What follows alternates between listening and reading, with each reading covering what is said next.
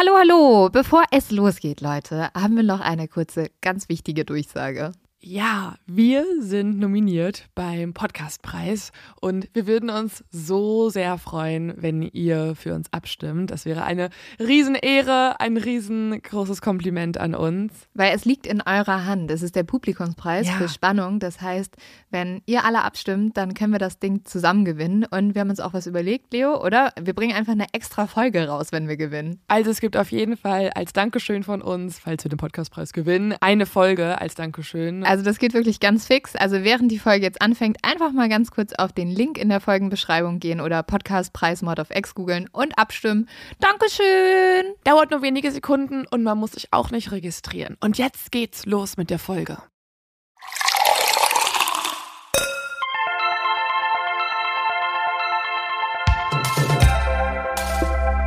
Mord auf X. Der internationale True Crime Podcast.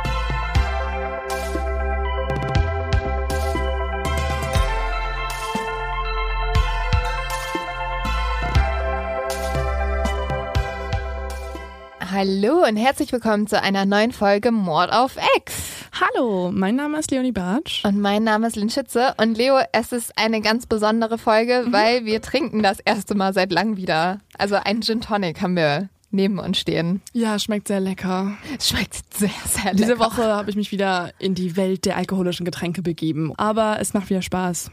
Macht wieder Wirklich, Spaß. es ist so, die ersten Frühlingsgefühle sind da, die ersten Vögel zwitschern, auch ein bisschen zu laut in der letzten Folge. es hat geschneit die letzte Es hat ein Woche. bisschen geschneit, das ignorieren wir ganz bewusst. Leo sitzt so unter so einer Rotlichtlampe in ihrem Zimmer und ist so, "Mm, Ich bin zwar mein kurz davor, ins Sonnenstudio zu gehen, aber wir reden über einen Fall, der zumindest in einem Urlaubsland stattfindet. Also zumindest in Ja. diesem Fall geht es eine warme Region, in eine Region, wo sehr viele Menschen Urlaub gemacht haben Es ist, es ist sehr absurd, weil es geht ja ähm, um ja mehrere Fälle von jungen Reisenden, die vermisst gemeldet wurden und dann auch umgebracht wurden. Aber trotzdem ähm, hat mir die Beschäftigung mit diesem Fall so ein absolutes Fernweh verschafft. Ich war auch so, ich will auch reisen. Hatte ich auch, ja. Ja. Die ähm, Doku, auf die wir uns beziehen, beziehungsweise eigentlich ist es eine Serie, keine richtige Dokumentation, ist eine äh, Netflix-Geschichte, die heißt The Serpent, die Schlange.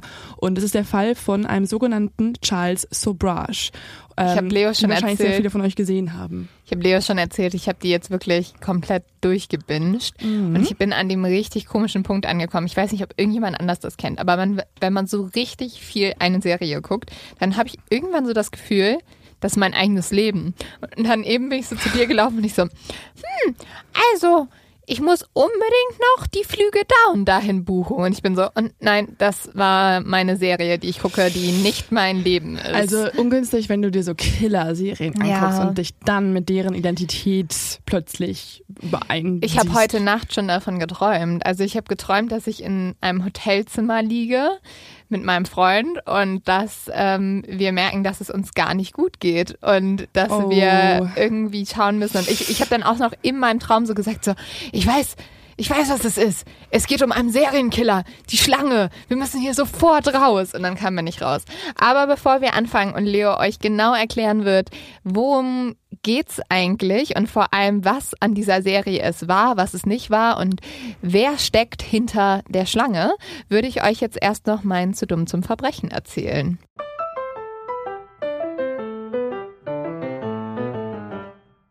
Ja, es ist so süß, dieses zu dumm zum Verbrechen. Es geht nämlich um einen Pinguin. War der der dumme Verbrecher? Nein, leider nicht. Und die, mir tut dieser Pinguin auch sehr doll leid, weil 2012 sind zwei Australier in ähm, ein SeaWorld eingebrochen und sie waren sehr, sehr, sehr betrunken und haben dann beschlossen, einen Pinguin zu klauen. Oh mein Gott. Ja, und dann sind sie wirklich da eingebrochen und haben halt einen kleinen Pinguin mitgenommen, der Dirk heißt. Und sie ha- haben außerdem mit den Delfinen geschwommen. Dafür beneide ich sie so ein bisschen. Und dann haben sie aber auch noch so einen ähm, Böller in das Haigehege geschmissen. Also ziemlich uncool, ehrlich gesagt. Und am nächsten Morgen War Dirk weg? Nein, am nächsten Morgen sind diese zwei Einbrecher aufgewacht. Und das stelle ich mir einfach eins zu eins vor, wie bei Hangover, dem Film. Und man so, oh, ich habe so einen fetten Kater. Oh mein Gott, was ist letzte Nacht passiert? Und Ich auf bin komplett einmal nass. Auf einmal watschelt so ein Pinguin durch die Wohnung. Und dann haben die irgendwie alles versucht, damit es dem gut geht. Also die haben dem was zu essen gegeben, haben ihn so in der äh, Dusche geparkt, dass er immer nass ist. Geparkt! Ja. Und dann ging es ihm aber immer schlechter. Und dann haben sie ihn letztendlich in so einen Kanal ausgesetzt, damit er halt da schwimmen kann. Ja, also das ist nämlich genau deren Territorium. Also Ja. sie lieben Kanäle, von Menschen erbaute Gewässer. Mhm. Und zum Glück haben dann äh, Locals, also Einheimische, So international, sorry. sorry. Oh Mann, ich habe hier einen englischen Artikel Ja, vor mir. okay. Ähm, haben diesen Pinguin, also Dirky, ähm, gespottet und haben ihn dann gerettet und haben ihn wieder zum SeaWorld gebracht. Und die zwei Männer mussten dann 1000 Dollar zahlen. Und Das finde ich ist okay. er ist voll in Ordnung. Und dann hat aber auch noch so der Richter zu ihnen gesagt, ja, trinkt mal demnächst ein bisschen weniger Wodka. Ja. Also ich kann mir vorstellen, dass manche Menschen sehr gerne 1000 Euro zahlen wollen würden, um mit irgendwelchen Delfinen zu planschen Ja, und ich viel zu Pinguin wenig. zu stehlen. Oh, der arme Dirk. Also der arme, arme Dirk. Aber er wurde doch zurückgebracht. ja, aber der hatte halt voll den harten Trip. Ja, das finde ich okay. Also ich meine, Bisschen ähm, Abenteuer für, manche für so einen Menschen- Pinguin. Der hatte eine geile Story. Also als er zurück ins SeaWorld gekommen ist, war er so, mm, Bros, let me tell you. ich wurde in einer Dusche geparkt Dann war ich im Kanal, und jetzt bin ich zurück. hab ganz viel Wodka getrunken. Ich Ja. habe auch mal äh, versucht, einen Küken zu stehlen. Oh, Leo, warum? weil ich dumm war, aber wir waren auf so einem Bauernhof in der Nähe, also ich komme halt vom Land, ne, von so einem Dorf und da gab es manchmal halt so offener Tag an einem Bauernhof und dann sind wir da hin und auf diesem Bauernhof waren ganz, ganz viele süße, kleine, gelbe, mini süße Küken. Wirklich so tausend oder so. Und die ganzen Kinder durften die alle betrachten Weißt und manche Kinder haben die passiert? auch gestreichelt und da habe ich halt, ja, ich weiß, was mit mir passiert. Obwohl es war, glaube ich, eher so ein Bio-Bauernhof, weißt du, das war jetzt nicht so ein, es war nicht Tönnies, auch weil ich aus der Nähe komme. Boah, es wäre schon sehr gut, wenn die erst so die ganze so Tag der offenen Tür, alle Kinder kommen so, oh, wie süß, tätschel, tätschel. Und dann so eins drückt das ein bisschen zu doll und dann die Eltern so, nein, nein, nein, tu's nicht. Und der Bauer so, oh, Das ist egal. Das ist egal, machen wir gleich nochmal in Extrem. Ja, ich habe auch nicht so krass Anschiss bekommen, weil ich habe dann irgendwas Küken genommen und dann ist es leider in meiner Jackentasche gelandet. Also ich hatte das halt, ich hatte glaube ich so einen Pulli oder so einen Mantel an und dann bin ich so richtig dumm, weil ich dann glaube ich panisch Oh. wurde. Ich wollte es einfach behalten, ne? Ich wollte Ja. dieses Küken adoptieren. Okay. Und ich bin aber dann in meiner Panik halt exakt in die andere Richtung gelaufen, also nicht quasi raus aus dem Bauernhof, sondern hinten in die Scheune rein, weil ich halt nicht wusste, was ich machen sollte. Oh und dann wurde halt das Küken mir wieder entnommen. Wie alt warst du? Weiß ich nicht mehr. Ich kann mich auch nur noch so ein bisschen dran erinnern. Ich hatte auch Komplizen, das weiß ich auch noch. Also wenn, wenn ihr Leo was schenken wollt, ne? Küken, it is. Ja, das Kicken ist noch cool, aber später brauche ich das erwachsene Ding nicht mehr. Ja, das ist ungünstig. Das machen Leute auch gerade in Corona-Zeiten mit Welpen übrigens. Ja, das will ich aber schon einen Erwachsenen auch haben. Ich bin, wirklich, wie gesagt, kurz davor, einen mit zuzulegen. Okay, kommen wir wieder weg von Leos zehntausendsten Wunsch auf einen Hundewelpen und gehen zurück zu unserer aktuellen Folge, beziehungsweise gehen noch ganz kurz in die Werbung.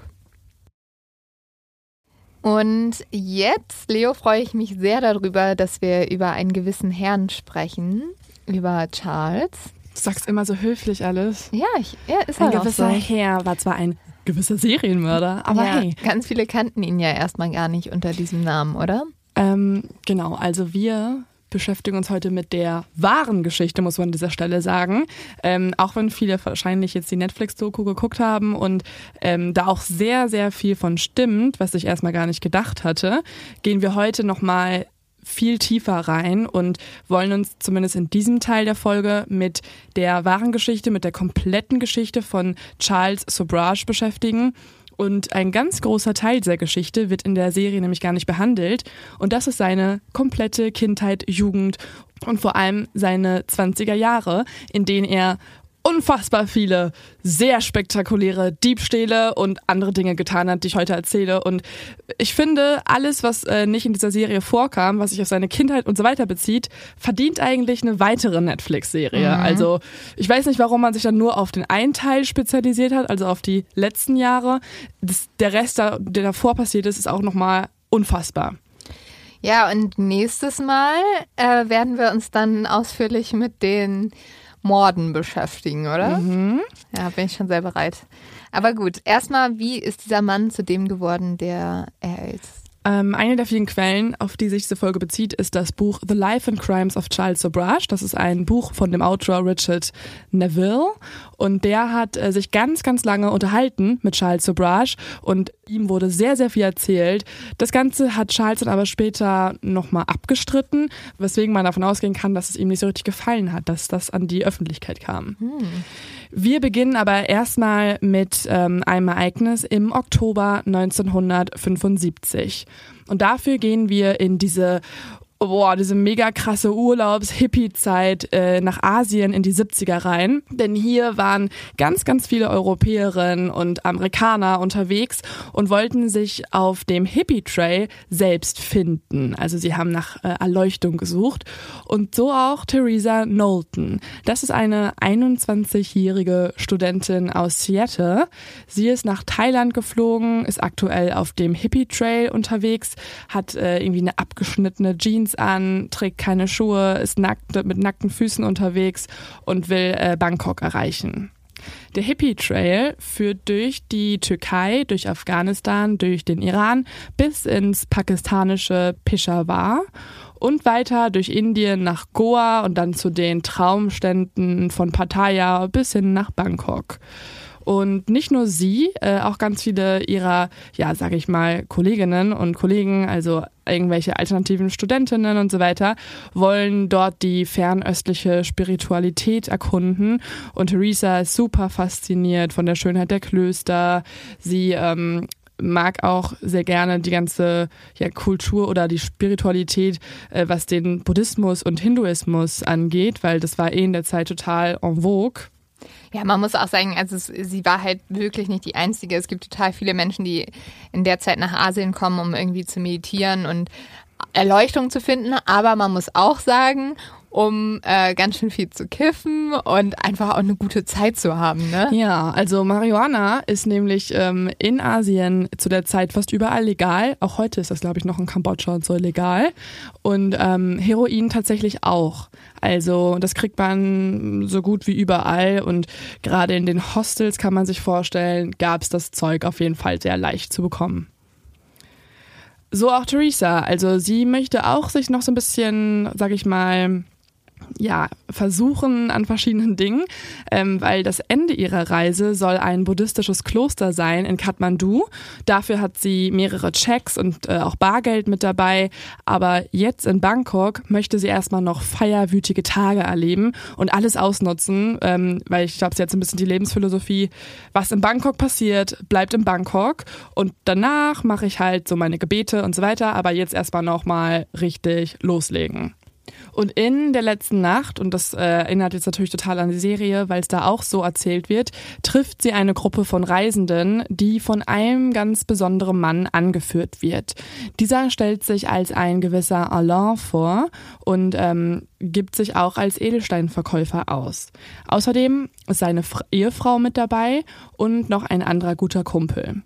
Die alle ziehen quasi durch die Straßen von Bangkok und ähm, wollen auch Theresa mitnehmen und laden sie ein, weiter das Rotlichtmilieu von Bangkok zu entdecken. Und Theresa zögert erstmal, weil sie eigentlich auch natürlich eingetrichtert bekommen hat, geh mit keinen fremden Männern mit. Aber sie ähm, irgendwie catcht der Charme dieser Menschen sie ja, so. Man muss sagen, die wirken halt auch nicht gefährlich, ne? Also erstmal ist es ein Mann mit seiner Ehefrau, also jetzt auch nicht nur irgendein Typ. Und ähm, die wirkten auch sehr wohlhabend, waren gut angezogen. Außerdem, das ist auch so ein bisschen der Trick von diesem gewissen Alain, ähm, ist, dass er, er konnte Französisch und Englisch und mehrere andere Sprachen und wirkte deswegen eher wie selbst ein Backpacker. Mhm. Aber er selbst unterwegs mit diesen ganzen Leuten, umgeben von weiteren Backpackern übrigens.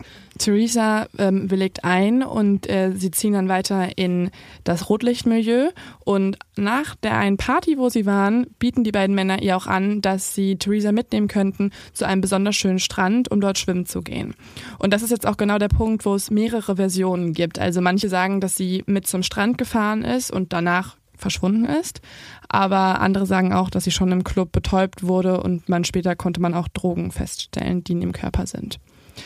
Nur fünf Tage später sieht ein Fischer, der gerade auf dem Fahrrad unterwegs ist und an einem Kanal vorbeifährt, eine Frau im Golf von Thailand treiben, circa 90 Meilen von Bangkok entfernt. Er sieht, dass die, diese Frau ein Blumenbikini trägt und mit dem Kopf nach unten durch das Wasser treibt. Er springt sofort runter von seinem Fahrrad, rennt zum Gewässer und springt rein, paddelt zu ihr hin und will ihr helfen, doch als er sie gerade berührt, bemerkt er, es ist bereits eine Leiche und die Frau ist tot. Bei der Obduktion später findet die Polizei Drogen und Alkohol in dem Körper des Mädchens und schlussfolgern, dass es ein Badeunfall war.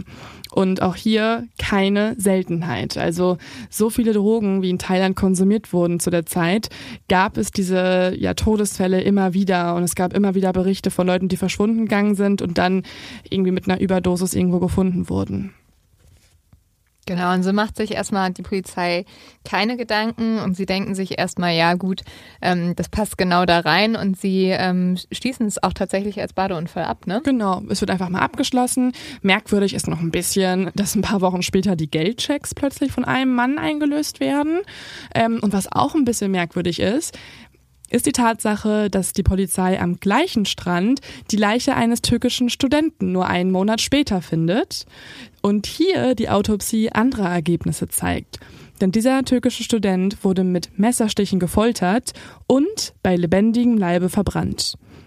Daraufhin denken sie sich, okay, vielleicht sollten wir die Leiche von vor einem Monat doch nochmal anders kontrollieren und ordern eine erneute Autopsie für Theresas Leiche an.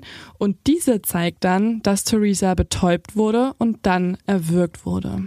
Upsi, ja gut, also, da müssen wir wohl nochmal genauer hingucken, ne? Ungefähr zur gleichen Zeit erhält der 31-jährige Diplomat Hermann Knippenberg in der niederländischen Botschaft einen Brief. Und auch den gibt's in der Serie und ja, tatsächlich gab es diese Person genauso wirklich. Er wird zwar in der Serie ein bisschen exzessiv beschrieben und er ist Protagonist eigentlich ähm, und in der wahren Geschichte gibt's den auch, zwar nicht ganz so präsent, aber auf jeden Fall ist das die Wahrheit und er hat sich sehr dafür eingesetzt, dass man hier nochmal ein bisschen genauer hinguckt. Ich finde es sehr lustig. Also äh, tatsächlich hat der Regisseur der Serie gesagt, dass der Knippenberg sogar vor Ort beim Dreh am ersten Tag erschienen ist und der Regisseur war so, ja, typisch Diplomat. Und er wollte so richtig gucken, ob das korrekt ist, was über ihn berichtet wird. ob er auch gut dargestellt wird. Ja, ob er halt auch wirklich so ist, wie er ist. Aber ich glaube, wenn ich in einer Serie stattfinden würde, wäre ich auch am Drehort und wäre so, wer ist mein Schauspieler? Also wer macht mich hier gerade? Äh, sieht die gut aus, oder nicht? ja. Ja, auf jeden Fall hat sich Hermann äh, Knippenberg tatsächlich sehr eingesetzt, denn er hat diesen Brief erhalten und äh, der Brief ist von zwei Familien aus Holland, die mega besorgt sind. Denn ihre Kinder, also einmal Hank und die andere Familie hat die Tochter Cornelia. Die beiden sind ein Paar und dieses Paar hat sich sechs Wochen bereits nicht mehr gemeldet zu Hause. Und ähm, ja, jeder kennt es ja, wenn man irgendwie auf Reisen ist, ist man natürlich auch irgendwie abgelenkt und meldet sich vielleicht auch nicht gar nicht so viel. Aber sechs Wochen sind gerade für Henk und Cornelia eine extrem lange Zeit und das kennt die Familie so nicht. Und sie sind vor allem auch gar nicht erreichbar, also nirgends. Man muss sagen, das war halt zu der Zeit auch noch ein bisschen schwieriger. Also es gab jetzt keine Handys, man konnte man nicht mal kurz eine WhatsApp schicken, sondern man musste halt immer Briefe schicken. Aber ähm, die beiden hatten jetzt fünf Briefe, die einfach nicht beantwortet wurden. Und deswegen hat sich die Familie halt einfach extreme Sorgen gemacht zu diesem Zeitpunkt.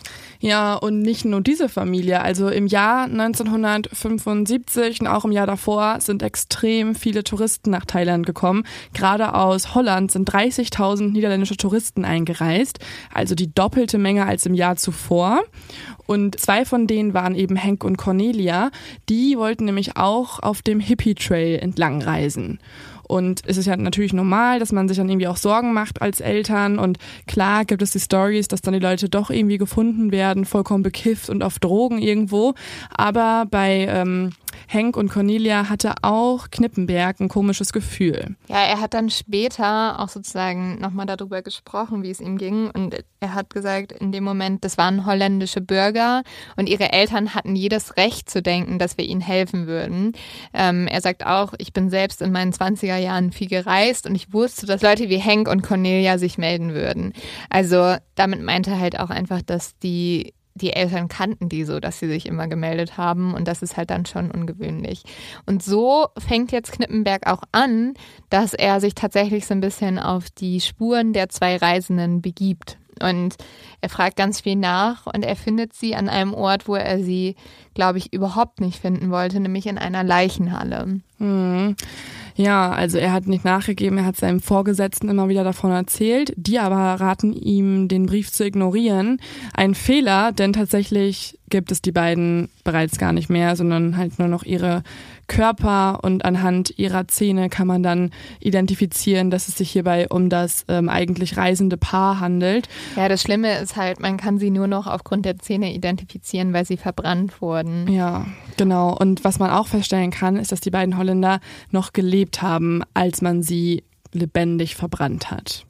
Als Knippenberg daraufhin mit den Eltern der Opfern spricht und von der schrecklichen Nachricht erzählt, berichten diese ihm, dass die Kinder einen französischen Edelsteinverkäufer kennengelernt haben.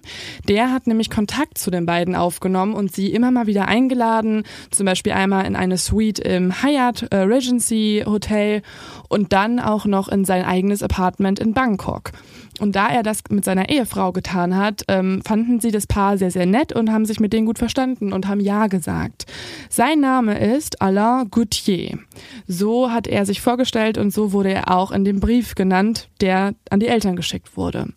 Und diese Briefe, die Knippenberg erhalten hat von den Eltern, also die, in denen die Eltern erzählen, dass ihre Kinder verschwunden gegangen sind, ist nicht der einzige Brief, der in eine Botschaft in Thailand gesendet wurde. Es ist nur leider der einzige Brief, der wirklich Beachtung bekommen hat, muss man sagen. Ja, denn auch Theresas Eltern haben sich bei einer amerikanischen Botschaft gemeldet und nicht nur sie, in der französischen, in der kanadischen und türkischen Botschaft sind überall Briefe eingegangen von besorgten Eltern, die ihre Kinder vermissen. Das heißt, eigentlich überall tauchen ja, Vermisstenmeldungen auf. Niemand kümmert sich, weil alle so ein bisschen denken so, boah, da sind halt so viele Hippies gerade unterwegs. Also allein von den Holländern, wie du vorhin schon gesagt hast, waren es ja 30.000 Leute, die darüber gereist sind. Und dann hat man wahrscheinlich, haben das die meisten so weggelächelt. Mhm. Und deswegen war es, glaube ich, auch sehr cool, dass Knippenberg halt so ein auch noch relativ junger. Also er war ja auch erst ein Junior-Diplomat und er hatte auch eine sehr ähm, junge Frau, die auch in der Serie dabei ist, von der er sich leider später getrennt hat. Aber ähm, ja, also die beiden haben sich da halt sehr hintergeklemmt und das war wahrscheinlich die große Rettung vieler das Menschen. Das war ein Punkt, warum es dann tatsächlich dazu kam, dass wir heute über diesen Menschen reden können, also Alain Gauthier, der eigentlich gar nicht Alain heißt, denn er trägt eigentlich ganz, ganz viele Namen Namen und vor allem hat er auch einen, sag ich mal, korrekten Namen, der in seiner Geburtsurkunde steht.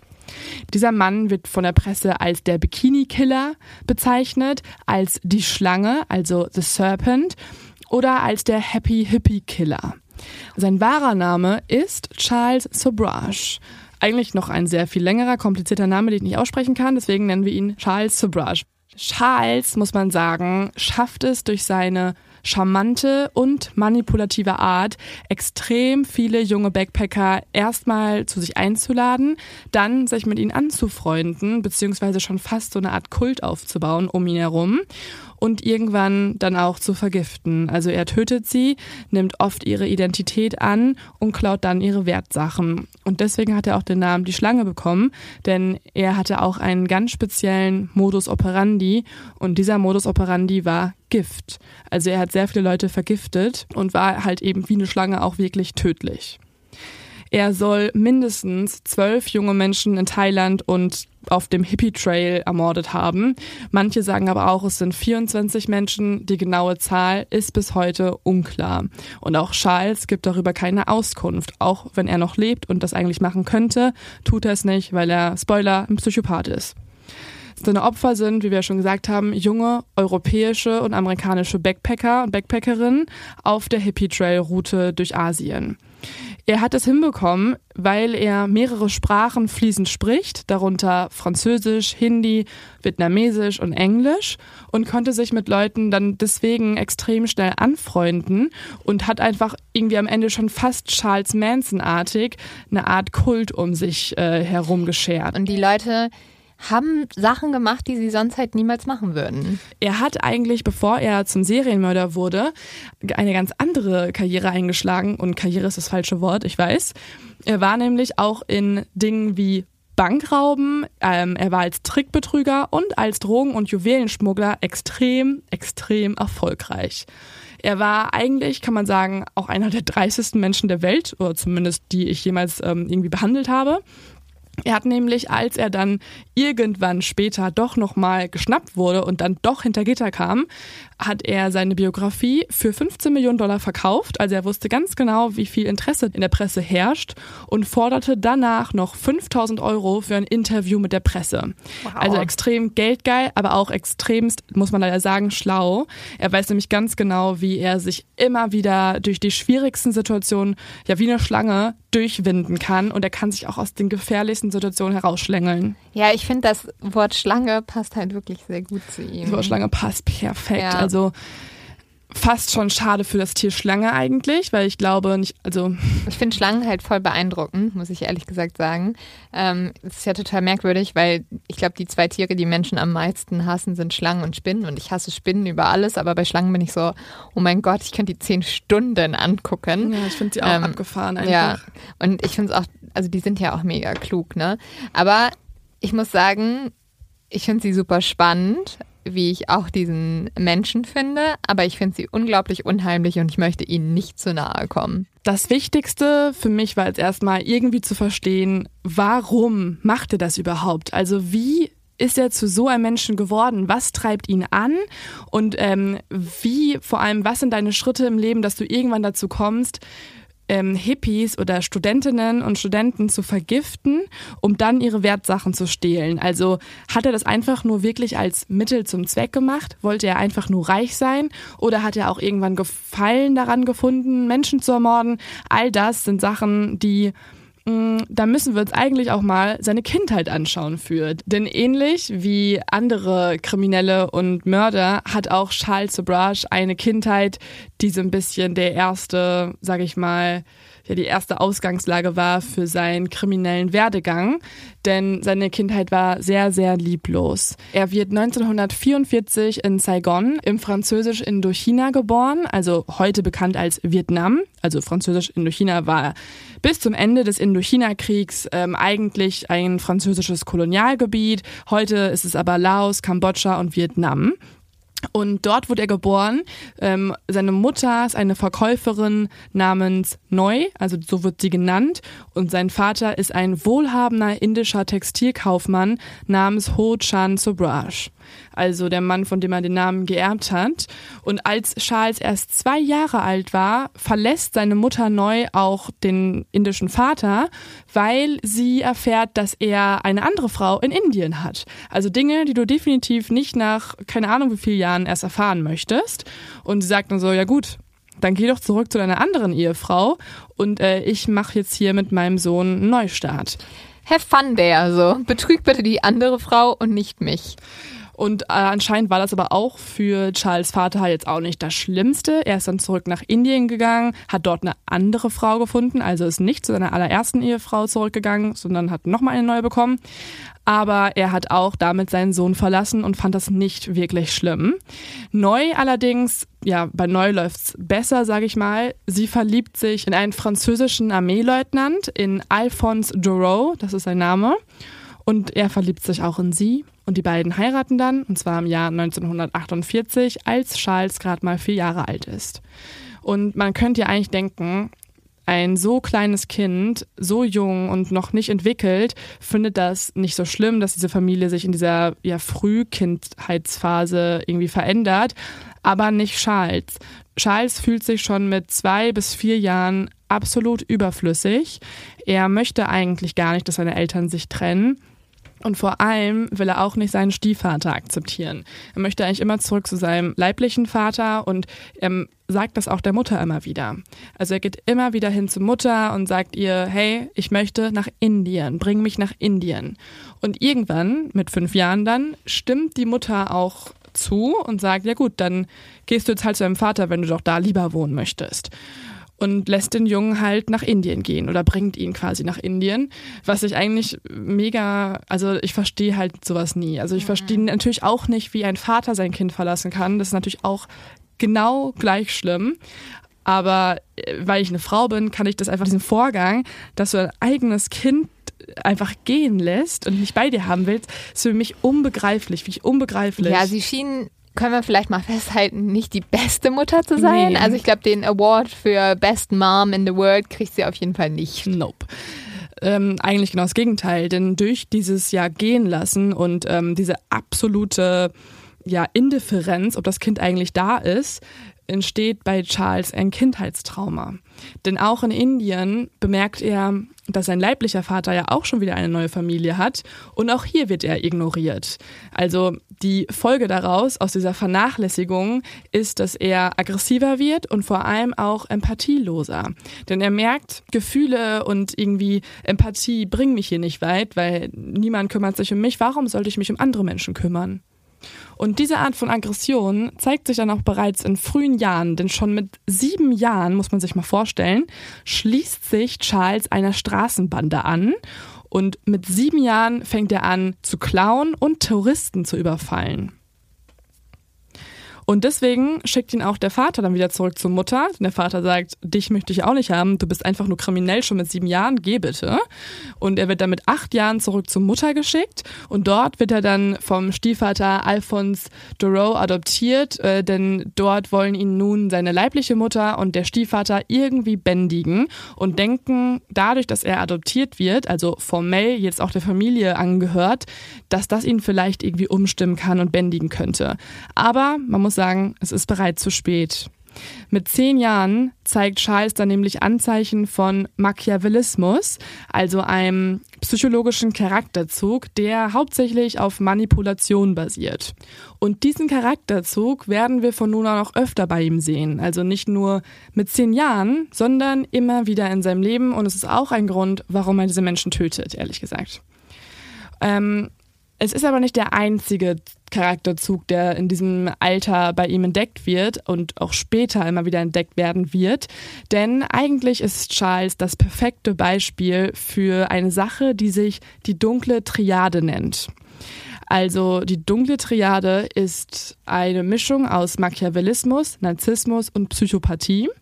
Und der Psychologe Daniel Goleman, äh, ein Wissenschaftsjournalist und Psychologe aus Amerika, hat dazu mal gesagt, dass man ähm, einen Machiavellisten oder einen Menschen mit der dunklen Triade an drei Formeln erkennen kann. Denn ähm, Machiavellismus bedeutet quasi, der Zweck heiligt die Mittel. Also das ist sozusagen die Formel, nach der diese Menschen leben. Also der absolute Opportunismus, die absolute Manipulation ähm, verbunden mit keinerlei Reue. Ja, das Wichtigste ist eigentlich, dass du das kriegst, was du willst, oder?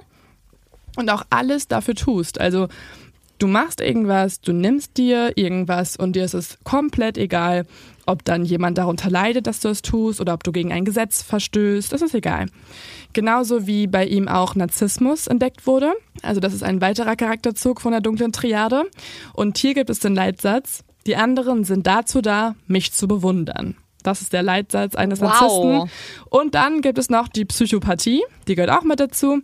Und da ist der Leitsatz, der andere ist das Objekt. Insofern, dass halt der andere Mensch einfach auch nur ein Objekt ist. Also es ist egal, ob du jetzt gerade auf eine Pizzaschachtel getreten bist auf dem Boden oder auf eine Katze und die stirbt oder ob du deinen Bruder aus Versehen tötest, weil das sind alles nur Objekte und die können kaputt gehen und das ist dir egal.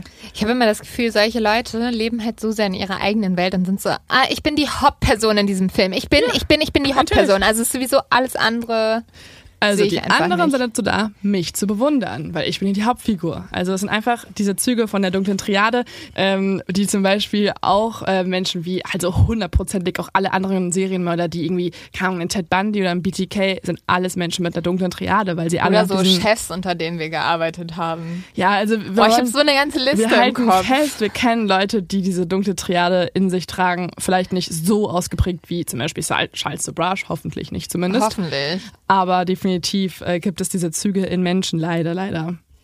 Bei Charles zeigt sich das äh, dann halt auch mit zehn Jahren direkt schon und er ähm, setzt alle drei Sachen quasi an seinem kleinen Bruder um. Wow. Also sein Lieblingsopfer ist sein Halbbruder André. Das zweijährige Kleinkind schaut eigentlich zu seinem älteren Bruder auf und vergöttert ihn und will irgendwie auch so sein, weil mit zwei machst du ja erstmal das nach, was andere Kinder tun. Boah, ich finde, das zeigt, wenn du deinen eigenen Bruder nimmst, das zeigt wirklich, dass du gar keine Gefühle hast. Mhm. Ja, das zeigt, das habe ich mir auch gedacht. Also ab dem Moment, wo ich so gehört habe, und das ist auch nicht das Einzige, also was er jetzt tun wird, bleibt nicht das Einzige, was er mit Okay. ihm tut.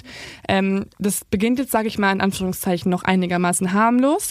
Es ist nämlich so, dass André halt ähm, ja alles tut, was Charles ihm sagt. Und Charles sagt ihm in diesem Fall, geh mal bitte in das Geschäft und klau was und gib mir das. Und André macht es auch. Das Problem ist, André wird erwischt. Also man muss sich vorstellen, ein zweijähriges Kleinkind wird jetzt erwischt, denken sich auch erstmal alle, wie kommst du auf die Idee? Vielleicht ist es ja auch irgendwie eine Experimentierphase, keine Ahnung. Aber Hä, die Mutter... mit zwei Jahren kannst du doch noch nichts klauen. Ich mir auch gedacht, also es ist halt noch, er ist halt noch im Strampelzug und Hä, da krabbelt kannst du noch herum. nicht mehr Ne? laufen. Das kann nicht stimmen. Okay, wie gesagt, das basiert halt auch m, zum Teil auf den Aussagen von Charles Sobrage. Also, Also- vielleicht hat er auch einfach sich geil gefühlt, das zu erzählen, dass sein zweijähriges, sein zweijähriger Bruder alles getan hat. Vielleicht müssen wir bei Charles so vorgehen wie bei Männern, wenn sie sagen, mit wie vielen Frauen sie geschlafen haben. Einfach die Zahl durch drei teilen, also war er sogar noch jünger. Nee, wir müssen, ah, andersrum. Wir müssen so vorgehen Wie bei wie bei Frauen. Frauen. Also das sechsjährige Kleinkind schaut zu seinem Bruder auf und klaut dann etwas in einem Geschäft und ähm, die Mutter bemerkt, dass da irgendwas Das irgendwie im Busch sonst, war. das wäre sonst so ein richtiges super Kleinkind. Also wenn du so, weißt du, so Leute sind so, die reden so über ihre Kinder und sind so, "Mhm, mein, mein Kind kann mit zwei Jahren schon laufen und du bist so, jo, Hm. mein Kind hat mit zwei Jahren schon eine Bank überfallen. also es wäre schon nicht schlecht. Könnte man mit angeben mit André. Also er ist wahrscheinlich vier oder so, ne? Er ist auf jeden Fall klein und sein Bruder, sein älterer Bruder ist kacke. Also vielleicht können wir es so festhalten. Ähm, die Mutter bemerkt das. Die Mutter bemerkt, dass da irgendwas im Busch ist und konfrontiert dann auch Charles. Und Charles sagt einfach nur, lächelt übrigens und sagt dann einfach nur, ich kann immer einen Idioten finden, der tut, was ich will. Mit zehn Wow. Jahren, mit zehn Jahren bringt er diesen Wow. Satz. Stell dir vor, dein Sohn sagt das. Ja, und von nun an beginnt auch eine Zeit, in der ähm, die Mutter neu immer wieder versucht, ihren Sohn irgendwie zu erziehen und irgendwie nochmal eine Lektion zu erteilen. Aber es funktioniert nicht so richtig, weil Charles erst dann wieder bei dem Vater wohnen will. Er geht dann also zurück nach Indien.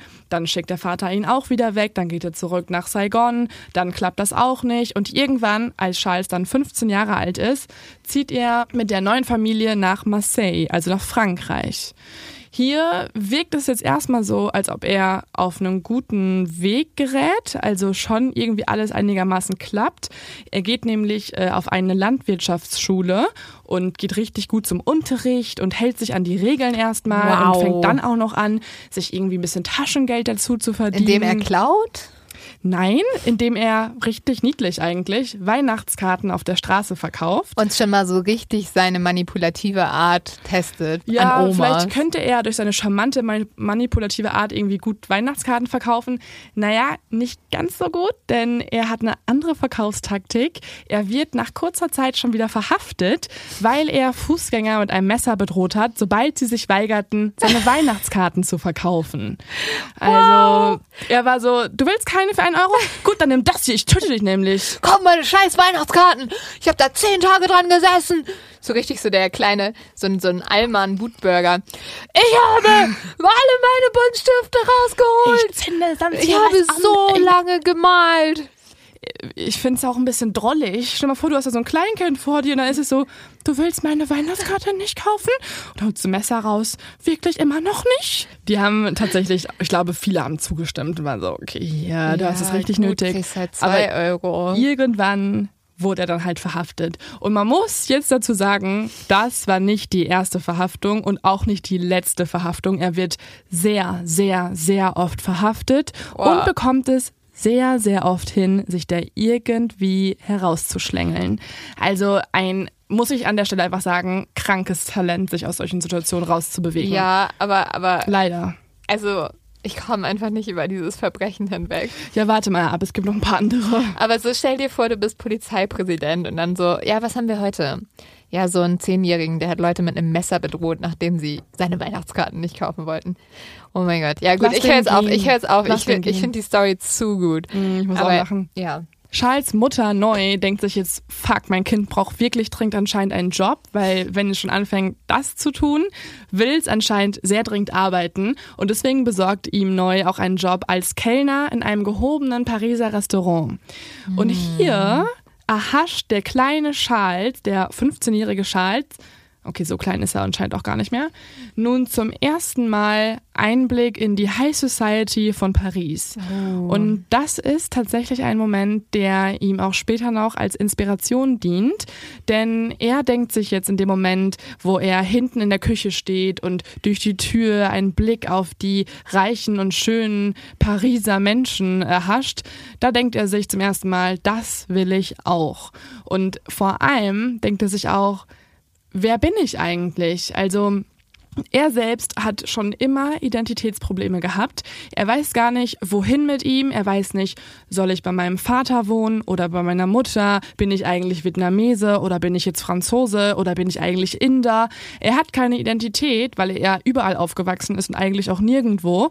Und deswegen entscheidet er an diesem Moment, das, was die da haben, mit dem ganzen Geld und dem ganzen Luxus, das will ich auch. Und ja, in der Serie ist es ja auch so ein bisschen, mh, dass die so ganz viel zeigt, dass er halt auch dann ein bisschen mit seiner Identität zu kämpfen hat. Also klar hat er einen dunkleren Hauttyp und in der Serie wird halt viel damit umgegangen, dass er halt nicht, wie er findet, ein dreckiger Inder sein möchte, sondern er möchte zu den vornehmen ähm, Menschen in Paris gehören, die auch, ähm, also er möchte sich da sozusagen von seiner eigenen Herkunft absetzen, weil er vielleicht, also da, das, da habe ich jetzt in den Quellen nicht so viel zu gefunden, aber man kann sich das natürlich vorstellen, dass zu der Zeit auch noch mehr Rassismus einfach geherrscht hat und er halt ähm, Ja, beziehungsweise Ja. er hat sich ja schon besser gefühlt als viele Asiaten, weil er so war, yo, ich kann halt fünf Sprachen und du nicht. Aber trotzdem wusste er nicht so richtig, ist er denn dann wirklich auch so in Anführungszeichen gut, wie er Europäer empfindet? Oder ist er dann doch nicht das Ganze? Ja, ich glaube, er hat ziemlich schnell gemerkt, dass der einzige Weg, um halt dazuzugehören, für ihn halt Geld ist. Genau, und das einzige Mittel, um dieses Geld zu erhalten, ist Kriminalität für ihn. Denn er merkt, ich habe keinen Abschluss und ich komme auch gar nicht so richtig klar hier auf der Schule. Ich achte auf keinerlei Regeln. Deswegen schlage ich einfach diesen ein bisschen einfacheren Weg ein und werde zum Kriminellen. Er beginnt äh, Autos zu stehlen und auch das halt schon mit 18 Jahren. Und diese funktionieren ganz oft bis zu einem Moment, wo es dann doch nicht mehr funktioniert und schief geht. Da ist Charles gerade 20 Jahre alt und er wird diesmal sechs Monate verhaftet. Also es ist kein kleinerer Delikt, wo er mal kurz ein Messer rausgeholt hat, wenn man seine Weihnachtskarte nicht wollte, sondern es ist diesmal ein größeres Verbrechen und äh, auch ein Verbrechen, was seine Mutter neu ähm, wirklich nun, also sie hat ihm ja schon so oft finanziell geholfen, wie sie sagt, äh, sie hat ihn schon öfter mal von Indien zurück nach Frankreich geholt und hin und her und alles Mögliche übernommen. Aber weil ihr Sohn jetzt mit 20 Jahren ein halbes Jahr ins Gefängnis muss, sagt sie, ich, ähm, ich bezahle dir keine Kaution mehr, ich unterstütze dich nicht mehr. Ab jetzt ist der Moment, wo du alleine klarkommen musst. Und das ist natürlich hart für jemanden, der die ganze Zeit struggelt. Es ist allerdings für Charles erst natürlich ein Schlag ins Gesicht und er fühlt sich total allein auf sich gestellt. Andererseits ist es für ihn nun auch die perfekte Ausrede, alles zu tun, um zu überleben. Von nun an ist es sozusagen seine absolute Erlaubnis für jede Art von Verbrechen. Er zieht dann 1963 nach Paris wieder zurück, nachdem er äh, aus dem Gefängnis freikommt und lebt dort erstmal auf der Straße. Also hat schon ein richtig hartes Leben und arbeitet dann auch mit einem vietnamesischen Kriminellen zusammen, der nun zu sowas wie ein Mentor für ihn wird. Denn dieser vietnamesische Kriminelle bringt ihm Karate bei und vor allem bringt er ihm bei, wie man erfolgreich Raubüberfälle begehen kann. Und noch eine andere Sache, Ausweise fälschen. Auch eine Sache, die er dann später Uh. sehr gut kann. Ja, die auch sehr wichtig für ihn wird, oder? Das Problem ist, bei einem weiteren Autodiebstahl wird er jetzt nochmal erwischt und nochmal verhaftet. Diesmal allerdings, weil er schon älter ist und schon ein größeres Vorstrafenregister hat, äh, zu drei Jahren Haft. Er muss also drei Jahre ins Gefängnis und für den eher schlachsigen Charles, der ähm, ja immer noch sehr jung ist, ist es erstmal eine ja, ganz schön harte Zeit. Das Gute ist, er kann ja jetzt Karate und deswegen kann er sich ganz gut verteidigen. Es ist wirklich so. Und außerdem nutzt er die Zeit auch tatsächlich sogar und er fängt an, alles zu lesen, was ihm unter die Finger kommt.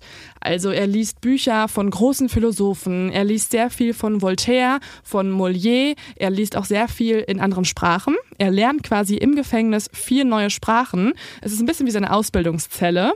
Und vor allem macht er einen ganz besonderen ähm, Freund. Also er findet Kontakt zu jemandem, der noch sehr, sehr wichtig wird in seinem Leben. Und das ist der Sozialarbeiter Felix Descorgne. Ich hoffe, ich spreche das richtig aus. Ich weiß es nicht ganz genau.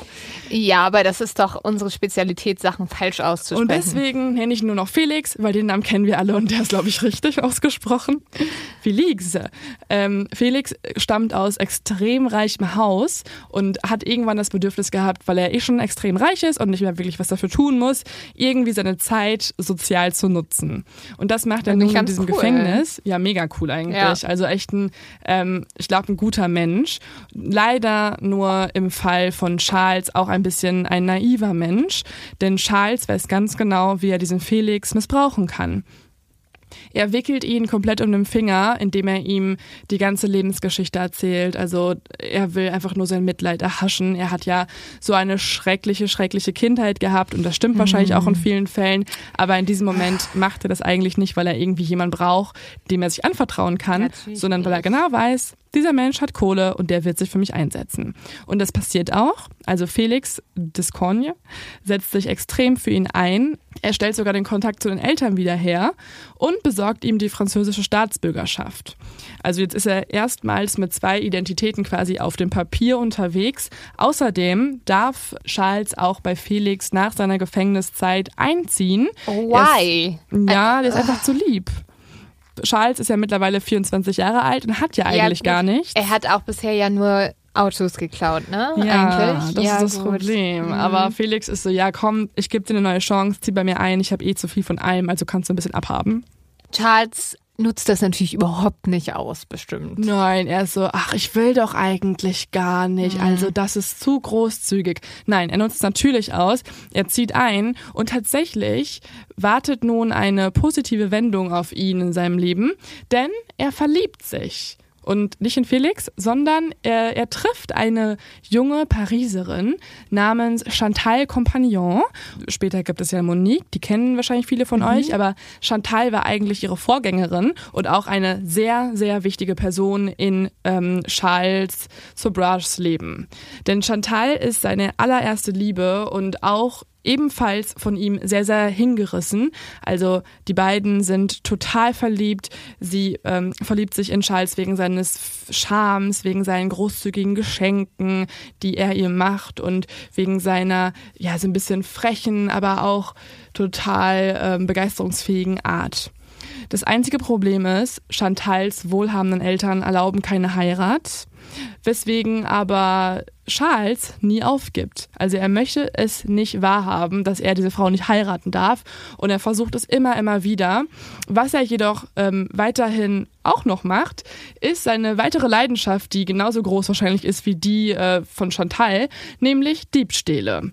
Er liebt es weiterhin, irgendwie an schnelles Geld zu kommen und dieses Geld liebt er auch zu verzocken. Denn er ist äh, später dann sehr stark spielsüchtig. In diesen Jahren ist er einfach nur so unterwegs im Casino und verzockt das ganze Geld, was er sich vorher noch zusammengeklaut hat. An einem Abend nimmt Charles dann Chantal mit und verliert allerdings im Casino sehr, sehr viel Geld. Und Chantal ist dabei. Er gibt danach Chantal auch die Schuld für seinen Pech. Und auch hier sehen wir einen typischen machiavellistischen Zug, denn ein ähm, Machiavellist oder ein Manipulator in diesem Fall vermeidet eigentlich die komplette Verantwortung für sein eigenes Verhalten und gibt die komplette Schuld jemand anderes. Und das auch ohne Reue. Und das ist in diesem Fall Chantal. Mhm. Ähm, deswegen steigen die beiden dann zurück ins Auto. Sie fahren also vom Casino weg und auf dieser Autofahrt zurück nach Paris, die müssen durch die sämtliche kleinen Gassen und anderen Straßen fahren, ist Charles unfassbar sauer. Denn das Einzige, an das er denken kann, ist das ganze Geld, was er verloren hat. Und wegen dieser großen Wut fängt er an, immer schneller zu fahren. Also er drückt immer mehr aufs Gaspedal. Er fährt so, so schnell und er beschleunigt das Auto komplett wild. Wow. Und rast durch die ganze Landschaft vor Paris. Und also Chantal hat halt wirklich Angst um ihr Leben. Sie Ja. ist absolut panisch, sie schreit und irgendwann hat sie die Idee, dass die einzige Möglichkeit ist, nun irgendwie nochmal jemand Charles zum Stoppen zu kriegen, dass die halt eine neue Taktik anwenden muss. Und deswegen schreit sie, ich heirate dich. Es ist okay, ich stimme zu, ich heirate dich. Und in dem Moment Das ist auch super, wenn man das aus Todesangst macht. ja, das ist ein guter Start in eine Beziehung Ja. und da Ehe in diesem Fall. Äh, aber es funktioniert. Tatsächlich nimmt Charles, als sie das sagt, den Fuß vom Gaspedal. Er guckt zu ihr rüber, er lächelt und er ist glücklich, dass es geklappt Und hat. ich so, ah, Schatz, ja, dann ist doch alles gut. Wir hatten überhaupt keine Probleme. Ich weiß auch gar nicht, warum du so, so ängstlich mich anguckst. Also, Ich liebe dich Ja. und will für immer mein Leben mit dir verbringen. und was für eine Serie gucken wir jetzt zu Hause? Ja, es ist wirklich super harmonisch. Das einzige Problem in dem Moment sind plötzlich blinkende Lichter im Rückspiegel, die Scheiß bemerkt. Denn diese ganze rasante Tour durch die wunderschöne französische Landschaft blieb nicht unbemerkt. Es fährt nämlich jetzt ein Polizeiauto hinter ihnen her und die möchten ihn natürlich erstmal anhalten, weil er wie ein Geisteskranker gerast ist. Das andere Problem ist, er fährt ein gestohlenes Auto. Ja, warum sollte er nur Autos für andere Leute stehlen? Er möchte sie natürlich immer behalten. Und das, was äh, Charles jetzt macht, ist eine weitere Schnapsidee von ihm. Er startet nämlich eine rasante Verfolgungsjagd durch die Vororte von Paris. Also das, er rast weg vor der Polizei, die Polizei hinter ihm her und irgendwann verliert dann Charles auch die Kontrolle, macht einen Unfall und landet wieder im Gefängnis. Und diesmal bekommt er nur acht Monate Haft, weil Chantal und der Sozialarbeiter Felix äh, ihm den Rücken stärken und ähm, positiv über ihn vor Gericht sprechen und sich für ihn einsetzen, außerdem auch Kaution zahlen und deswegen klappt es. Nach acht Monaten ist er dann draußen und heiratet direkt Chantal. Also anscheinend hat dann dieses Verlobungsgelübde doch länger gehalten und ähm, die beiden sind zusammen, heiraten und zwei Jahre später ist sie auch schon schwanger. Die Familie zieht dann nach Saigon, weil äh, Charles dort den Stiefvater um finanzielle Hilfe bitten möchte und quasi die schwangere Ehefrau dafür nutzen möchte, diese finanzielle Hilfe auch zu bekommen. Also so von wegen, mir hast du es nicht gegeben, aber dem Baby doch zumindest. Ja, also ich habe euch schon jetzt ein paar Mal enttäuscht und ihr habt gesagt, ihr möchtet mich nicht mehr sehen, aber ich habe jetzt hier halt ein Baby bald, deswegen bitte gib mir Geld. Funktioniert aber nicht. Also der Vater sagt, nope, kannst du wieder gehen. Die Tochter wird dann geboren und zwar auf der Reise, also in Bombay, bekommt Chantal das Kind und zu dem Zeitpunkt ist Charles allerdings schon wieder voll in einen Autoschmuggel verwickelt. oh mein Gott, dieser Typ. Also auch ein Kind hält ihn nicht davon ab, seine kriminelle Karriere weiter zu verfolgen. Und man muss jetzt sagen, er hat eine ganz schön raffinierte Schmuggelidee entwickelt. Er hat sich nämlich gedacht, ähm, dass er ein Problem angreifen möchte, unter dem viele reiche, reiche, reiche Inder leiden. Denn diese reichen Inder haben eine Vorliebe für europäische Autos. Nun ist es aber so, dass in dieser Zeit in Indien ein europäisches Auto nur mit großem bürokratischen Aufwand zu bekommen war. Also eigentlich war es fast unmöglich, da ein europäisches Auto ins Land zu kriegen.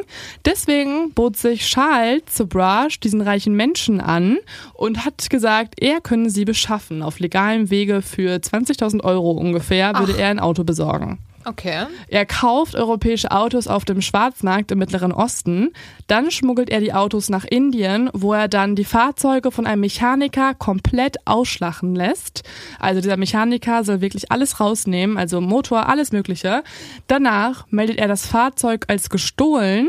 Das erlaubt ihm dann, die Versicherung zu kassieren. Und dann gibt er die wertlosen Autos, die ja im Grunde jetzt nur noch Hüllen sind, äh, der Polizei. Diese versteigert sie oder meldet sie zur Versteigerung an und am Tag der Auktion bietet Charles dann heimlich im Namen seiner Klienten auf das Auto und kauft sie für so gut wie nichts zurück. Dann geht er mit dieser Autohülle zum Mechaniker. Dieser baut die abmontierten Teile wieder rein, bis es so gut wie neu ist. Und Charles kassiert von den reichen Kunden 20.000 Dollar für seinen Service. Wow, aber was für ein ausgeklügelter Plan und was für ein Aufwand. Ja, ja, leider hat er echt ganz, ganz, ganz ausgeklügelte Pläne und ähm, scheut auch keinen Aufwand. Das Problem ist nur, dass er das ganze Geld, das er da bekommt, dann auch wieder verzockt, weil er ist ja spielsüchtig. Ja, und das prägt sich jetzt hier ähm, immer weiter aus. Also er hat ja vorher nur so ein bisschen gezockt und jetzt mittlerweile ist er aber ganz, ganz, ganz fett im Business, sag ich mal. Er hat mittlerweile jetzt auch hohe Spielschulden und das, obwohl er ja so reiche Kunden hat und eigentlich so viel Geld gemacht hat. Trotzdem reicht dieses Geld nicht aus, sodass er flüchten muss.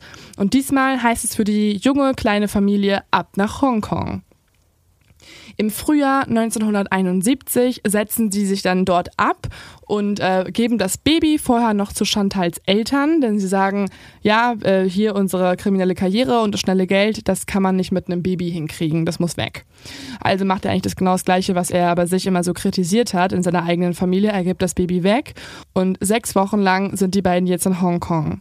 Auch hier spielt er immer wieder, denn er hat ja eigentlich gehofft, irgendwie einen Neuanfang zu machen, doch leider sind auch die Casinos in Hongkong gar nicht so weit weg und diesmal erhöhen sich auch die Schulden und mittlerweile hat er 50.000 Dollar Schulden. Er hat eine Idee, er hat ja schon teils schon immer große Geschenke gemacht und das war auch ganz viel Schmuck unter anderem. Das verpfändet er nun. Auch geil, so, ach, die Sachen, die ich dir geschenkt habe, die müsste ich jetzt wieder weggeben. Schatzi, lass mich mal einmal kurz an deinen Hals. Yep, das ist wieder meins. Sorry. Mhm. Ja, so war es leider. Ähm, aber es reicht nicht, denn das äh, Geld, was er durch den Schmuck macht, verzockt er auch wieder und deswegen braucht er einen neuen Weg und das ist im Fall von Charles Sobrage im meisten Fall ein neuer Betrug. Er braucht also Geld, um seine Schulden zu begleichen. Und in Hongkong geht nämlich rum, dass es einen weiteren Kriminellen gibt. Der nennt sich Jerome und der plant einen Juwelenraub in Delhi. Ist ein bisschen ungünstig, dass genau sowas irgendwie Gossip ist in der Stadt, weil mhm. ich finde, dann ist es schon fast auch mh, mm, unrealistisch, dass es klappt. Aber Charles hört es und sagt, hey, ich will mitmachen. Das ist doch eine geile Idee. Die beiden schließen sich noch mit einer anderen Gruppe aus kriminellen Männern zusammen und äh, klügeln sich einen ganz speziellen Plan aus. Sie ähm, spähen nämlich das Ashoka Hotel aus in Delhi. In dem befindet sich ein Juweliergeschäft im ersten Stock und sie nehmen sich ein Zimmer direkt über diesem Juweliergeschäft. Also sie buchen sich quasi ein ins Hotel und nun ist der Plan, dass wenn dieser Laden schließt, Charles und die anderen Diebe die Decke des Ladens aufbohren wollen aus dem Zimmer heraus, sich dann hinunterseilen und dort dann die Kisten entleeren, sich wieder aufseilen und dann mit verschiedenen Routen Delhi verlassen und sich dann alle irgendwann später nochmal in Teheran neu gruppieren. Das ist erstmal der Plan. Das Problem ist, die Decke besteht aus hartem Marmor, also geht nicht so richtig auf das Ganze und die Bohrer brechen auch immer wieder ab, bevor sie überhaupt eine Delle irgendwie in dieses ja in den Boden reinkriegen. Und das versuchen sie dann drei Tage lang, immer, immer wieder. Doch nach drei erfolglosen Tagen hat dann Charles irgendwann einen neuen Plan. Er ruft den Besitzer des Ladens an und gibt sich als Hotelgast aus, der total interessiert an Juwelen ist und gerne etwas kaufen möchte. Er möchte das aber nicht unten im Laden tun, das ist ihm viel zu anstrengend. Er möchte, dass der, ja, dass der Juwelierverkäufer nach oben kommt in sein Zimmer und es ihm alles dort vorstellt. Ja, der Verkäufer macht das auch. Er nimmt die edelsten äh, Diamanten und Edelsteinsten, die feinsten Schmuckstücke mit nach oben, klingelt am Zimmer und steht davor mit einer Kiste und begrüßt quasi diese Gruppe an Dieben, die ihnen nun die Tür öffnet. Charles drückt ihm direkt eine Pistole ins Gesicht und verlangt die Schlüssel für den Laden. Der Rest der Gruppe fesselt und knebelt den Verkäufer und danach werfen sie ihn in das Badezimmer. In der Zwischenzeit rennt Charles runter zum Juweliergeschäft und sammelt dort die Beute ein. Und eine halbe Stunde später kehrt er dann auch schon mit einem Koffer zurück. Und in diesem Koffer sind 10.000 Dollar in Bar und komplett alles voller Edelsteine. Wow. Also, das, ja, es ist alles war auch aufgegangen. Nicht so Diebstahl gesichert, das Ju Juweliergeschäft. Nö, der konnte das, also ich meine, Charles ist auch wirklich, wie gesagt, nicht dumm. Der hat sich alles genau ähm, ausgespäht, wie er da irgendwie ran kann. Und dementsprechend können die Männer nur mit ganz, ganz viel Schmuck und super viel Geld eigentlich abhauen. Ja, ich glaube, es ist auch immer halt hier nochmal zu betonen, dass er halt so charmant war, dass die Leute ihm das einfach geglaubt haben. Also er hat halt wirklich dann wie ein vertrauenswürdiger Mann gewirkt, dem man auch äh, irgendwie das einfach, wo man kurz vorbeikommt mit den Juwelen. Ja, vielleicht hätte der ja wahrscheinlich heute das nicht mehr durchbekommen, weil ich glaube, damals war es noch eine andere Zeit, dass du mal vielleicht doch zum Kunden Tausende von Edelsteinen aufs Hotelzimmer gebracht hast. Ja, irgendwie so ein paar Verbrecher hätten heute echt nicht mehr die einfachste Zeit. Tausend Security-Kameras. Als es alles also funktioniert, ähm, sind diese Männer nun mit sehr viel Gepäck unterwegs und teilen sich auf. Charles füllt sich einen Koffer mit Juwelen und Geld ab und er fährt direkt zum Flughafen. Dort stellt er sich dann in die Schlange vor das Terminal und als er gerade eigentlich seine Sachen dorthin legen möchte und einchecken möchte, bemerkt er, dass am Flughafen ein Riesenansturm von Polizisten ist. Also überall, wo er hinguckt, sind irgendwie Polizisten und dann marschiert so eine ganze Gruppe auch an und an der Spitze dieser Gruppe ist der Juwelier. Und er ist so, gotcha. Ja, also Mist, das passt jetzt nicht so gut. Ich habe ja gerade noch alle Edelsteine in meiner Tasche hier drin. Und er denkt sich jetzt auch so, Kacke, was kann ich tun? Er schaltet aber ganz schön schnell und er tut eigentlich das Unfassbare für jeden, ja, geldgeilen Dieb eigentlich. Er nimmt nämlich diesen Koffer, stellt ihn so ganz unauffällig auf dem Boden ab, tritt dann unauffällig aus der Reihe an wartenden Passagieren und verlässt den Flughafen aber komplett ohne Edelsteine. Er hat nämlich jetzt auch später dann gesagt, er will lieber arm sein als hinter Gittern. Ja, gut. Das versteht man natürlich dann. Ja. Ne? Er, ja, es klappt auch erstmal. Ähm, was nicht ganz so gut ist und was auch nicht ganz so klappt, ist ein weiterer Autodiebstahl, für den er dann zwei Wochen später verhaftet wird. Also irgendwie denke ich mir so, Bro, dann lass es doch auch, auch einfach mal sein für eine Zeit. Aber nein, zwei Wochen später wird er dann wieder verhaftet und nun kommt er wieder ins Gefängnis. Ähm, die Polizei hat mittlerweile auch die Verbindung zum Juwelendiebstahl erkannt. Sie wissen also, das ist ein Mann, der hat nicht nur diverse Autos gestohlen, sondern auch einen der größten ja, Raubüberfälle der letzten Zeit hier vorgenommen. Also das ist der Mann, den wir schon lange gesucht haben. Er kommt dann in U-Haft und für Charles steht ab diesem Moment fest, er muss irgendwie fliehen. Er kann nämlich nicht für zwei so große Verbrechen angeklagt werden, weil das würde eine ganz, ganz lange Gefängnisstrafe bedeuten. Und er hat ja schon öfter mal im Gefängnis gesessen und das kann er nicht nochmal tun. Deswegen überlegt er sich jetzt, wie kann ich hier irgendwie rauskommen? Und nun beginnt eine von vielen genauso spektakulären Fluchten. Er täuscht nämlich erstmal unfassbare Schmerzen vor. Er denkt sich nämlich, das sind ja alles noch Menschen, die werden mich schon nicht hier verrecken lassen. Deswegen schreit er, er krümmt sich vor Schmerzen und das Ganze funktioniert auch. Charles bekommt aber ein bisschen mehr, als er erwartet hat. Die Gefängnisärzte diagnostizieren bei ihm nämlich eine Blinddarmentzündung und setzen dann eine absolute Operation an. Also sie geben ihm einen neuen Termin, er wird ins Krankenhaus gebracht, auch mit einem Wärter unter kompletter Kontrolle und Überwachung die ganze Zeit. Aber er ist jetzt erstmal im Krankenhaus und wartet auf diese OP. Die er gar nicht braucht. Die er nicht braucht. Das Ding ist so, okay, ich habe auch meinen Blinddarm draußen. Ich glaube, es ist nicht schlimm, wenn du einen Blinddarm operiert bekommst, aber es ist trotzdem ziemlich sinnlos. Im Krankenhaus hat er nun aber einen sehr besonderen Vorteil. Er darf nämlich Besuch bekommen. Und diesmal bekommt er natürlich Besuch von seiner geliebten Ehefrau, von Chantal. Und diese bringt ihm auch ein ganz besonderes Geschenk mit ins Krankenhaus, und zwar ein Fläschchen mit Chloroform. Äh, gut, dass das nicht überprüft wird. Leider kann sie das irgendwie mit reinschmuggeln, aber ich denke mir auch, so willst du nicht irgendwie so ein bisschen darauf achten, dass deiner, dein Top-Gefangener, der halt hier bald vor einem krassen Prozess steht, irgendwie ein bisschen besser kontrolliert wird? Anscheinend nicht. Das Problem ist nämlich jetzt, es geht noch weiter. Sie selbst macht nämlich dem Wachmann etwas von dem Chloroform in den Tee rein und dann nimmt sie Charles Platz im Bett ein, um ihm einen Vorsprung zu verschaffen, damit er aus dem Gefängnis rausrennen kann und alle erstmal total verdutzt sind. Hä, warum ist hier eine Frau im Bett? Wow, also da hat aber wirklich niemand aufgepasst, oder? Also erstmal kann sie irgendwie Chloroform mit reinnehmen und dann ist es auch noch so, dass niemand so ist so, mm, ja, lasst vielleicht die Freundin des Gefangenen nicht an meinen Tee herankommen. Es ist wirklich, also, und dann vor allem auch was für ein Opfer von ihr. Also sie legt sich in das Bett eines Gefangenen, der davor noch gefesselt war und er kann fliehen. Das ist schon krass alles. Sie hat ihn halt ein bisschen zu sehr geliebt. Sie hat ihn wirklich sehr, sehr, sehr geliebt. Das Warum gehen wir Frauen zu solchen Männern? Machen wir nicht alle, muss ich mal wieder betonen.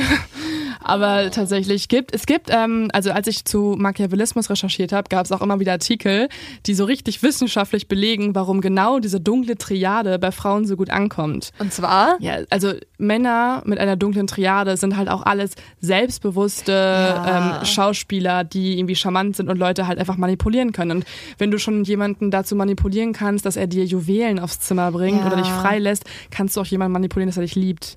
Das ist halt das Problem. Das ist ja auch ähm, ja, da reden wir in der nächsten Folge drüber, aber so hat ja dann tatsächlich auch Charles die Monique rumgekriegt, ne? Also, dass mhm. er sie so ganz bewusst mit ihr gespielt hat und ähm, sie dazu bekommen hat, ihn zu lieben. Ja, das Ding ist halt auch, wenn du eh schon keine Empathie empfindest, aber auch die psychopathischen Züge in dir trägst, dann weißt du ganz genau, wie Empathie trotzdem funktioniert. Und er hat ja das auch, also er hat es ja wirklich studiert. Er lag ja mhm. ewig im Gefängnis, mhm. hat jedes Buch dazu gelesen, was muss ich tun, damit Leute mir wirklich gehorchen.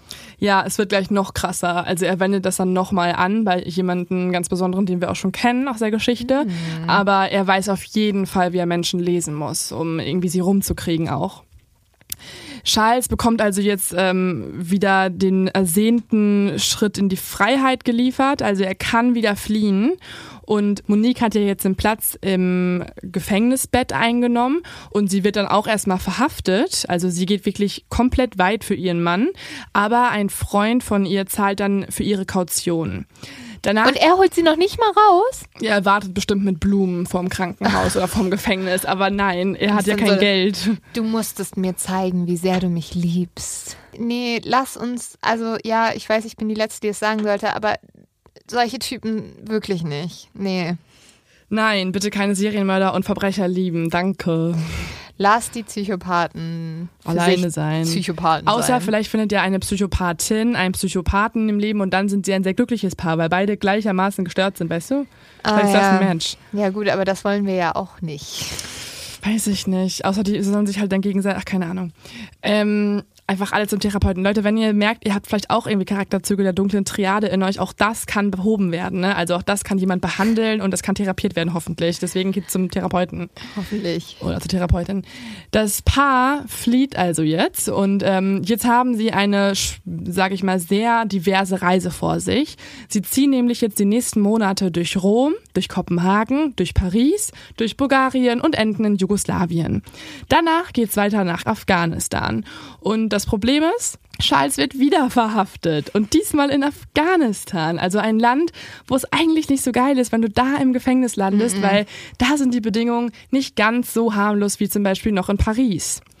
Äh, man weiß auch gar nicht genau, warum er dort verhaftet wird. Also einige vermuten irgendwie wegen einer unbezahlten Hotelrechnung, andere sagen, dass es war wegen eines Autodiebstahls. Und ähm, ist ja auch egal warum, er landet auf jeden Fall wieder im Gefängnis und jetzt kommt es zu noch einer krankeren Szene. In dem vorherigen Gefängnis hat er es ja schon hinbekommen zu fliehen. Diesmal unternimmt er einen weiteren absolut spektakulären Fluchtversuch. Ähm, man muss dazu sagen, das Gefängnis in Afghanistan, in dem er jetzt ist, ist eines der schlimmsten Gefängnisse der Welt, also überhaupt. Hier werden Verbrecher eigentlich zum Verrotten hingeschickt und so nun auch der 29-jährige Charles, der das alles am eigenen Leibe erlebt. Also er kann durch die Hitze kaum mehr atmen. Er hat kaum Essen und er hat auch kaum, Wasser zum Trinken. Also beschließt er auch hier, er muss irgendwie fliehen. Außerdem gibt es auch hier die Besonderheit, dass die ähm, Gefangenen in Afghanistan selbst auf irgendeine Art und Weise für ihr Essen verantwortlich sind. Aber das zeigt sind. ja auch wieder, wenn du halt niemanden hast, der dir Essen holt, dann stirbst du halt da drin. Genau, ja. Also du musst es irgendwie hinkriegen.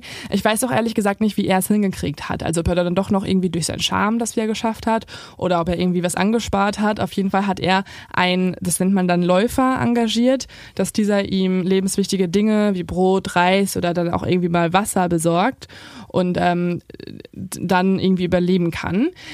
Äh, an diesem Tag, an dem er beschließt, dass er seinen Fluchtversuch unternehmen möchte, ordert er bei diesem Läufer etwas anderes. Er soll ihm eine Spritze und ein Glas bringen. Und das bekommt er auch. Und dann beobachtet Charles Zellengenosse jetzt sehr entsetzt, wie Charles mit dieser Spritze sich selbst in den Arm sticht, sich selbst Blut abnimmt Ah. und dann mit diesem Blut das Glas bis zum Rande füllt. Danach prostet er seinem Zellengenossen zu und trinkt das gesamte Glas aus Seines eigenen mit Blutes. seinem eigenen Blut. Dann wird ihm wahrscheinlich auch ein bisschen schlecht und er ruft die Wachen, dann kommen die Wachen auch angerannt und in dem Moment krümmt er sich schon vor Schmerzen, er stöhnt und vor allem erbricht er konstant Blut. Jetzt denken die Wachen natürlich, er ist absolut schwer krank, er hat jetzt irgendwie ein tödliches Geschwür im Magen und sie bringen ihn direkt unter Aufsicht eines Wärters ins Krankenhaus. Also kann man sagen, der erste Schritt vom Plan hat schon mal funktioniert. Charles ist wieder in einem Krankenhaus. Charles, die Schlange, wartet jetzt eigentlich nur noch auf den richtigen Moment, um auch hier zuzuschlagen. Er sammelt nämlich jetzt die Medikamente, die er eigentlich bekommen soll. Und ein paar Tage später fängt er dann an, diese komplette Menge an äh, Beruhigungsmitteln und anderen Medikamenten, die er bekommen hat, in den Tee seines Wärters zu streuen. Boah, Leute, diese Wärter müssen besser auf ihre Tees Hört aufpassen. auf, Tee zu trinken, Ja. wenn ihr mit Gefangenen arbeitet. Geschlossene Flaschen. Geschlossene Flaschen. Keine Behälter, in die was reingestreut Ich werden habe so eine kann. Start-up-Idee. Jeder Wärter kriegt so eine Flasche um den Hals? Hals gebunden und die wird einfach nicht mehr abgenommen. Und da musst du dann mit dem musst du so deinen eigenen Fingerabdruck Ja. drauf machen und dann wird die entsperrt, so Face ID. Wie kommt ihr denn überhaupt an diesen Tee ran? Keine Ahnung, der stand da rum, aber Charles, also Charles ist halt wirklich wie eine Schlange, ne? Der observiert seine komplette Umgebung und dann schlägt er halt zu. Und dementsprechend wird auch der Wärter ohnmächtig. Er hat es geschafft, jemanden wieder aus dem Weg zu räumen. Und Charles befreit sich dann auch von seinen Fesseln und läuft mal wieder als freier Mann aus dem Gefängnis. Und von dort an fliehen er und Chantal nun auch aus Afghanistan und sind wieder auf der Flucht. Und später im Herbst sind sie dann auch wieder bei der kleinen Tochter. Und nun merkt Chantal auch, ähm, ja, das Leben kann auch besser sein irgendwie. Davor war es zwar alles jetzt gerade extrem aufregend, ich hatte durchgehend Nervenkitzel, es gab viele irgendwie Reisen, ich habe viele Länder kennengelernt und vor allem gab es viel schnelles Geld. Das ist aber alles nichts im Vergleich dazu, was es bedeutet, Mutter zu sein. Und deswegen macht sie auch den für sich selbst und auch für uns, würde ich sagen, einzigen logischen Schritt. Sie reicht die Scheidung ein. Ja, vielleicht eine gute Entscheidung. Eine gute Entscheidung, dass die Scheidung kommt. Und dann zieht sie auch wieder bei ihren Eltern ein und sie schwört sich nun auch, dass sie Charles Sobrage nie wieder sehen will. Sie möchte sich jetzt um ihr Kind kümmern und einfach komplett die Finger lassen von diesem gefährlichen Mann. Charles nimmt die Trennung von Chantal relativ gelassen hin. Er ordnet sie jetzt einfach wieder in die Reihe der Menschen ein, die ihn ja eh schon verlassen haben. Er ist es ja gewohnt, er sieht sich jetzt auch wieder so ein bisschen als Opfer. Ähm, von wegen so, yo, das passt ja einfach zu, zum Lebenskonzept. Also es gehen eh alle, warum sollte nicht auch meine Ehefrau von mir weggehen? Er denkt sich jetzt aber, das Einzige, was jetzt halt ein bisschen blöd ist, ist, dass ich ja jetzt einen neuen Komplizen brauche. Weil Chantal hat mir halt schon irgendwie öfter mal aus der Quere geholfen.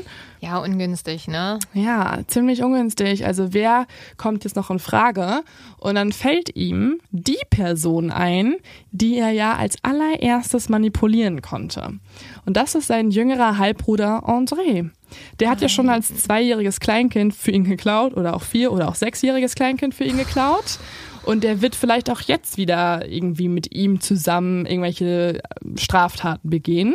Und tatsächlich hat er nämlich über die Jahre hinweg immer wieder ähm, Briefwechsel mit André ausgetauscht und er bittet jetzt nun auch André, mit ihm nach Istanbul zu reisen. Und tatsächlich macht der kleine Bruder das auch.